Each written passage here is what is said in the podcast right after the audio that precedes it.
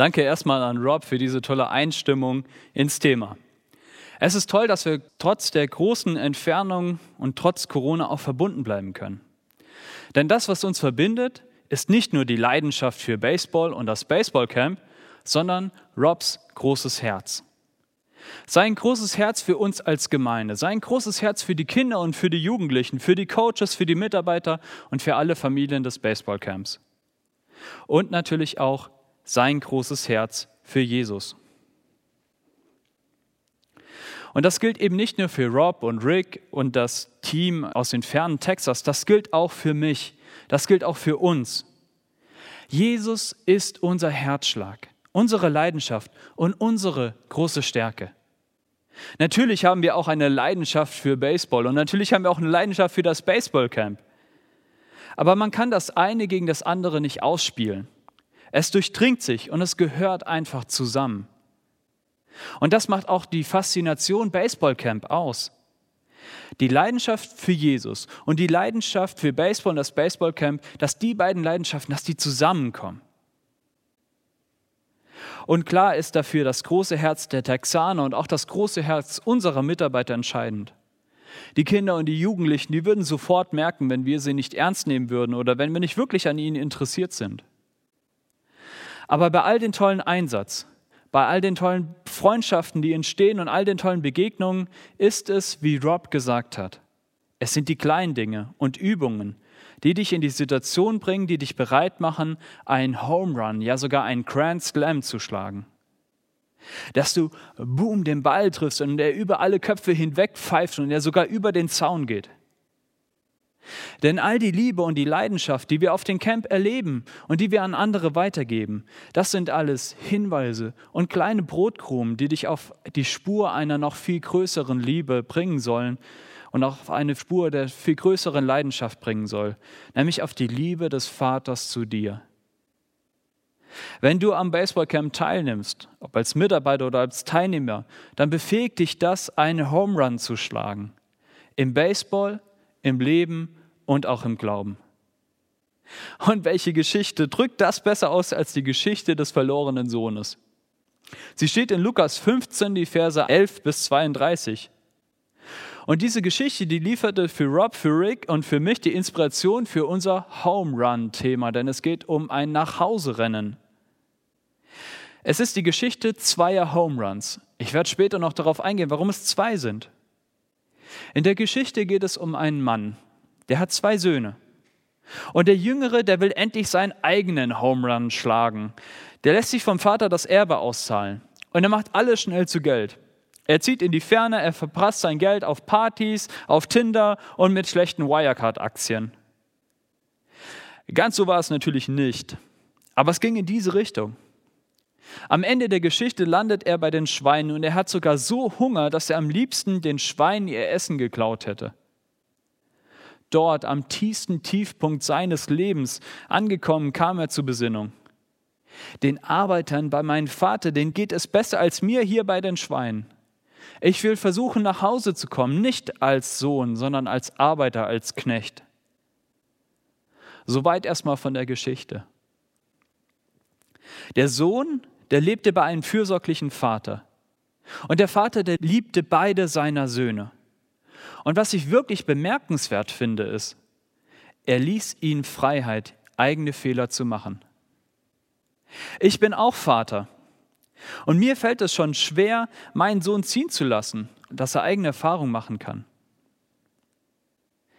Und allein schon in diesem kleinen Nebensatz wird so viel über die Liebe des Vaters ausgesagt dass er uns liebt, dass er für uns sorgen will und wirklich an uns interessiert ist, aber gleichzeitig uns auch Freiraum gibt, dass wir uns aus freien Stücken, aus eigener Erfahrung für ihn entscheiden können.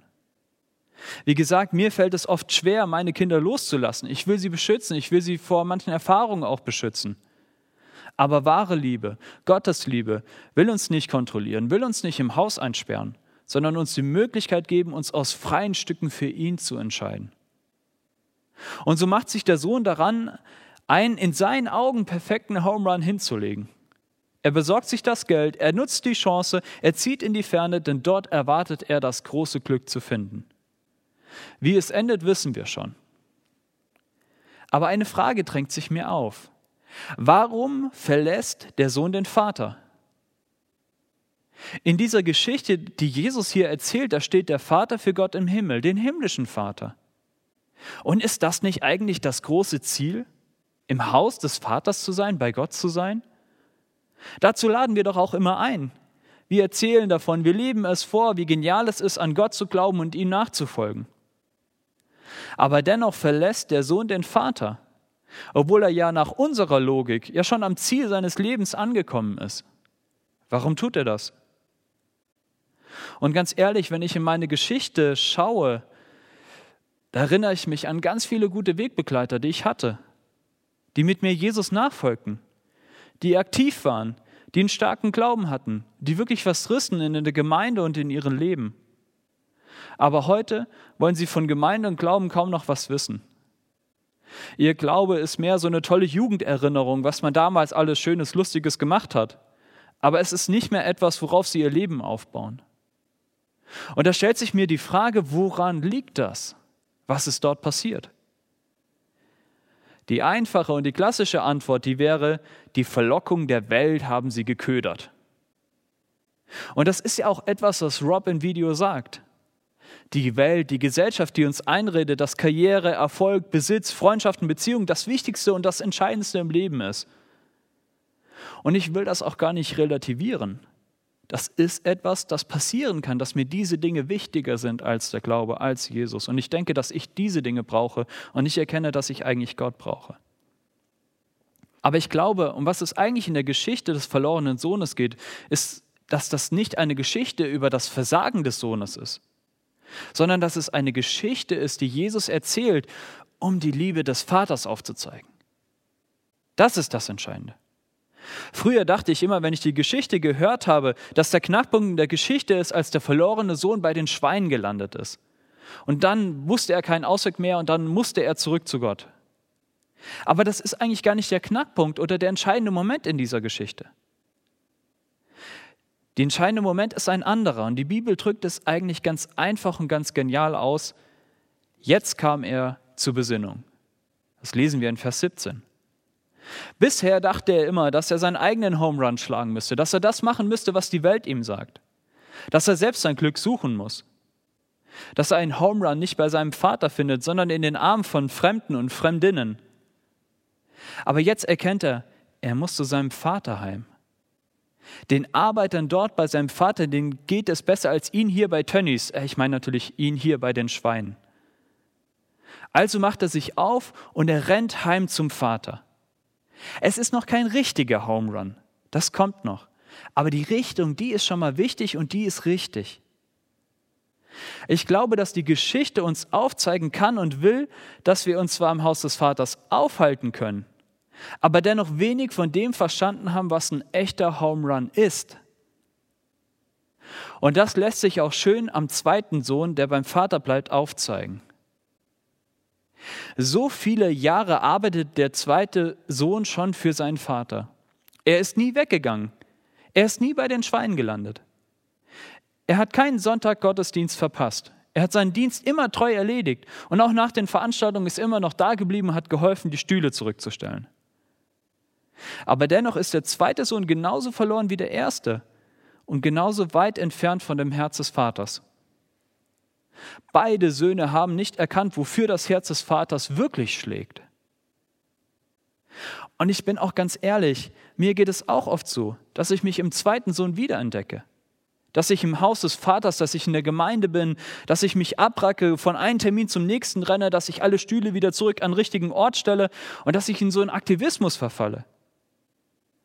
Und dabei vergesse ich so schnell, dass nicht meine Arbeit entscheidend ist, nicht meine Leistung im Glauben, nicht mein voller Terminkalender, sondern dass der Herzschlag des Vaters entscheidend ist. Beide Söhne dachten, dass sie heim zum Vater rennen. Der erste Sohn, der bei den Schweinen landete, der wollte das aus pragmatischen Gründen tun. Er glaubte nicht daran, dass sein Vater ihm verzeihen würde, aber er hoffte auf eine Anstellung als Knecht. Der zweite Sohn, der dachte auch, dass er heim zum Vater rennt, aber er dachte auch gleichzeitig, dass er sich abrackern muss. dass sein Vater streng ist und dass er ihn nur anerkennen würde, wenn er wirklich sich an alle Regeln hält. Aber erst, und das sehen wir an der Geschichte, erst als der Vater ihnen entgegengeht, merken sie, was ein wirklicher Home Run ist. Ein Home Run ist ein Nachhausekommen, ein in die Arme des Vaters laufen und merken, dass Gott der Vater dir entgegenläuft. Und das ist ein wirklicher Home Run. Das ist der Moment, wo du den Herzschlag des Vaters erkennst und wo du merkst, sein Herz schlägt für dich. Es ist ein doppelter Home Run, nicht weil die beiden Söhne nach Hause laufen, sondern weil zwei laufen, der Sohn und der Vater. Am Freitag habe ich auf dem Baseballcamp Unplugged einen Home Run beobachtet. Es war sogar fast ein Grand Slam, nicht ganz, aber fast. Und der Schläger, er traf den Ball, der Ball pfiff über alle Köpfe hinweg, er ging über den Zaun und er landete sogar auf der anderen Seite der Straße auf dem anderen Spielfeld. Ein genialer Moment. Perfekt geworfen, perfekt getroffen. Aber was noch viel genialer war, am Ende seiner Runde, also er musste einmal um das Feld herumlaufen, am Ende seiner Runde wartete sein Team auf ihn. Da wartete sein Coach und seine Mitspieler. Und sie freuten sich und sie feierten ihn, als er da einmal außen rumlief. Aber die Party begann eigentlich erst richtig, als er auf der Homebase war, als er wieder zu Hause war und als er von seinem Team umringt war. Und genau das ist ein echter Home Run. Du machst dich auf, du erkennst, dass du heim zum Vater willst, dass da eine Sehnsucht ist, die dich zieht. Aber das ist erst der erste Schritt. Ein wirklicher Home Run legst du hin, wenn du in die Arme des Vaters läufst wenn du merkst, dass er dir entgegenkommt und wenn du in seine Arme fällst und wenn du dann auf einmal seinen Herzschlag spürst und du merkst, sein Herz schlägt für dich. Und dabei ist ganz egal, ob du schon ganz lange dabei bist, also ob du schon oft zum Vaterheim gerannt bist oder ob du vielleicht heute zum ersten Mal ein Stück von dieser Liebe des Vaters erkennst. Es ist egal. Die Einladung steht und sie gilt für alle. Es gibt nichts Genialeres, als in die Arme des Vaters zu rennen. Deswegen machen wir Baseballcamp. Deswegen all der Einsatz, all die Leidenschaft. Weil wir solche Home Run-Momente schaffen wollen. Weil es seine Liebe und Leidenschaft ist, die uns getroffen hat. Und von dieser Liebe und von dieser Leidenschaft wollen wir erzählen. Und gerade jetzt kann so ein Home Run-Moment für dich sein, dass du dich aufmachst und sagst, ich will zurück zum Vater. Ich will diese Erfahrung machen, dass er mir entgegenkommt. Und ich will mich wieder auf seinen Herzschlag ausrichten. Ich will auf seinen Herzschlag hören. Und ich will wieder diese Erfahrung machen, dass sein Herz wirklich für mich schlägt und dass ich das im Herzen begreife. Und deswegen laden wir dich ein. Renne heim zum Vater. Sinke tief in seine Liebe ein. Spüre seinen Herzschlag, denn sein Herz, das schlägt für dich. Amen.